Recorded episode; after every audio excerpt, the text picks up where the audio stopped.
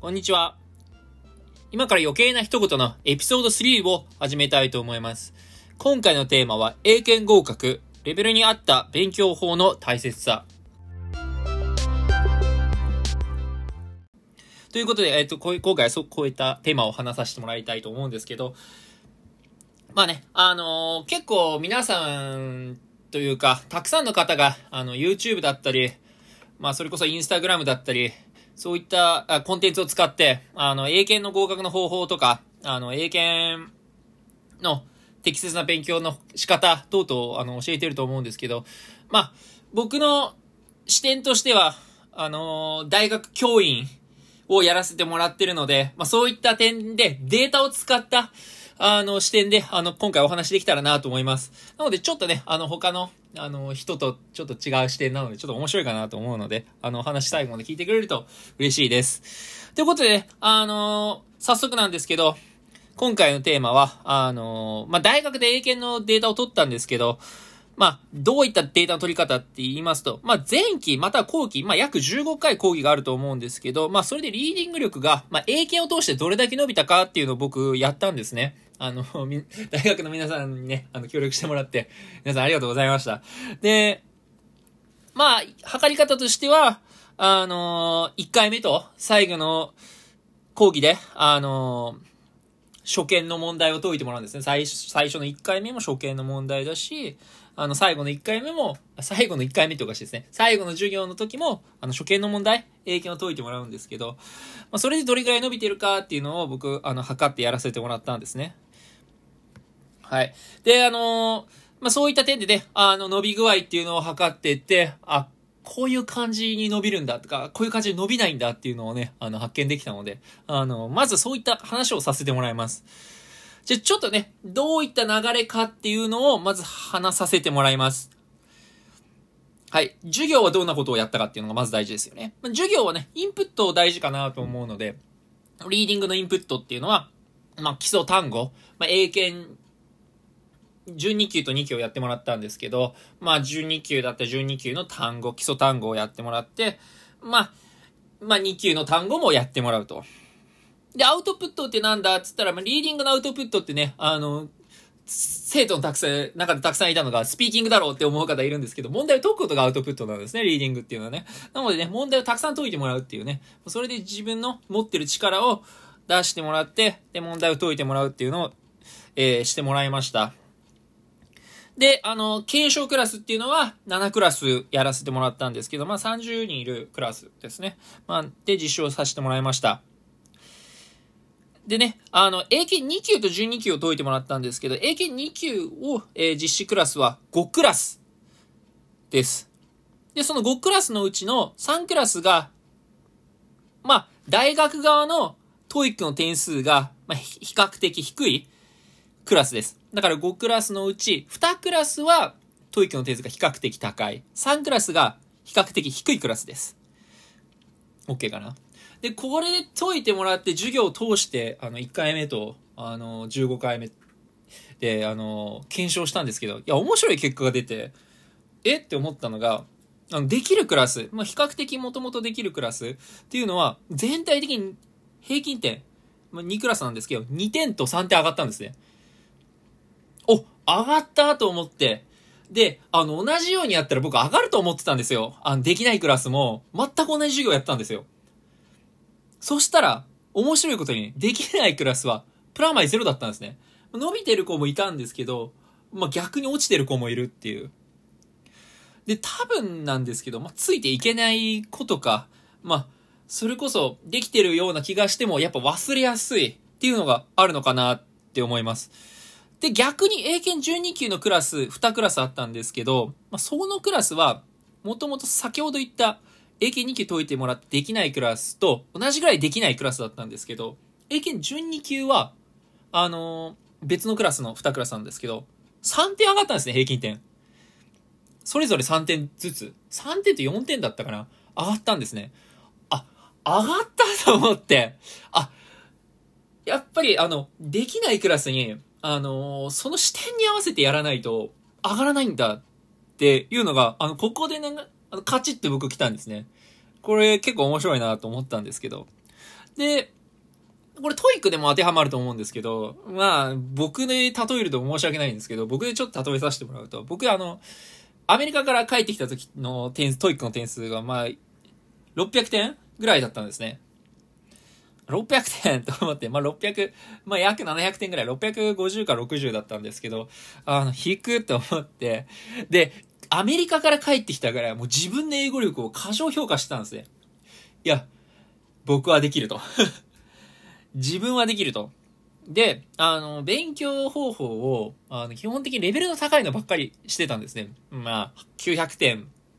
オーバーみたいな問題集いっぱいあると思うんですけど、 TOEIC。そういった問題をばっかり解いてて、まあ、まあ、公式じゃなくて、公式問題集の方が簡単なので、精選問題集をたくさん解くとか、まあ多分 TOEIC やってる人は知ってると思います。精選問題集。あれ難しいですよね。精選問題集ばっかり解く、みたいな感じでやってたんですけど、全く伸びなかったんですね。まあ大体600点から800点台に行くまで1年かかりました。あの、全く伸びなかったです。で、勉強方法変えなかったんですよ。おかしいなと。自分はあの、そんなに低くないぞと。830点、まあ、たどり着いたんですけど、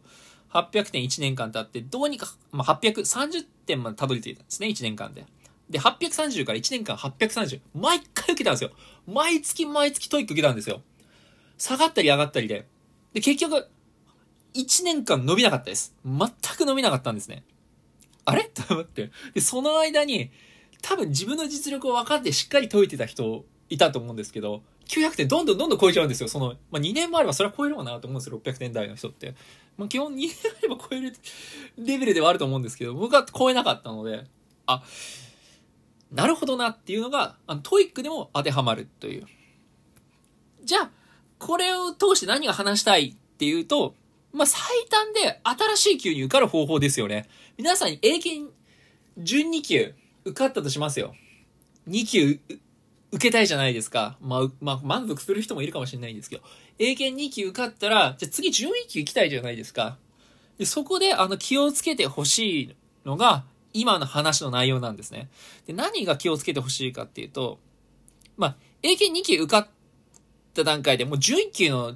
段階だって自分はもう11級余裕でいけるって思って、すぐ11級取り掛かっちゃう人が、あの、落とし穴です。もうそれをやっちゃう人が非常に多いんですね。だから12期を受かった。あ、余裕で2級いけるだろうって思っちゃう。いや、それも本当に危険なので、やめてください。あ別に、できる人はいいんですけど、まあ、なぜダメかっていうと、あのー、まず、してほしいことがあって、点数何点で受かったのかっていうのを知ってほしいです。まあ、2級例えますね。リーディングだったら38もありますよね。で、リスニングだったら30もあって、ライティングだったら16。分の何点かっていうのがあると思うんですけど、それしっかり分析しないと、次の級に行ってこけますかなり。なかなか受けても受けても落ちる。なかなか上がらないとか、あの、なります。で、なぜこのようなことが起こるかっていうと、英検って合格か pass or fail なんですね。あの、点数が高くて合格してもパスだし、低い状態でもパスできるんですね。で、僕の生徒持ってるパターンでいくと、まあ、中学生の子とかはやっぱりあの、中学生とかは、やっぱりリーディングが苦手になってくるんです。で、リスニングとかはやっぱ子供の頃からお母さんの教育とかでいっぱい聞かせてるために、あの、いっぱい聞こえるとか、まあ、帰国子女の方でもそうですよね。で、あの、帰国子女の方に、あの、中学校の方に受けてもらって、あの受かったんですね、僕が教えてて。でも僕はもう、リーディングをすいません、捨ててたので、あの、リスニングとライティングをフォーカスして、もう教えてて、あの、まあ、リーディングをちょっとやったんですけど、まあ、案の定、受かった点数が38分のリーディング11だったんですね。で、リスニングが30分の25。で、ライティングが16分の12。まあ、ライティングは、あの、非常に簡単なので、コツを教えてあげたら、まあ、ライティング高得点取れた感じですね。まあ、これ見て、聞いてもらうとは思うんですけど、リーディング11点でも受かるんですよ。で、僕のあの大学生の生徒、もう2級受かった子のパターンも面白いんですけど、リーディングが38分の29。で、リスニングが30分の10。で、ライティングはちょっとコツを教えたので、あの、さ、えー、16分の12点と高いんですけど、あの、で、このリスニングは30分の10のまま、あの、英検準1級のリスニング、えー、学習したとしますよ。かなりきついと思いますよ。だって、2級でリスニング取れてない段階で、ね、あのー、11級って、もう、だから、例えるなら、あのー、急に1級のリスニングを始めちゃう感じで全然聞こえないっていう感じの感覚に陥ってしまいます。まあ、特に逆リリーディングもそうですよね。38分の11でいきなり英検準1級のリーディングしましょうって言ったらもう嫌になっちゃいますよね。ま、基礎として、あの、あの、なんていうんですか、単語を覚えるとかは別にしてもいいと思うんですけど、その基礎を覚えるとしても、まあ、2級の単語をまず僕は覚えた方がいいと思いますし、まあ、そういった点では、あの、ちょっとね、あの、ひとまず置いて、あの、点数が低いのが1個でもあった場合は、そこにフォーカスして同じ級で勉強して高くなるまでやった方がいいです。じゃないと、あの、あの、できないクラスがなかなか伸びなかったって先ほどおっしゃったと思うんですけど、なかなか伸びないです。上の級をやっちゃうと急に。なので、あの、気をつけてほしい。で逆にその全体的に総合的に点数が高い人は、逆にあの、もう上の級入っていいんじゃないかなと思います。まあ、そういった意味でね、あの、こういった勉強どうやったらうまく近道ができるんだレベルに合った勉強をすることの大切さっていうのを知っていただけたらなと思います。どうもありがとうございました。So thank you so much for listening my podcast. Next time, I'm going to talk about listening and writing sometimes. Okay? ということで、あの、今回のエピソード終わりたいと思います。ご視聴ありがとうございました。バイバイ。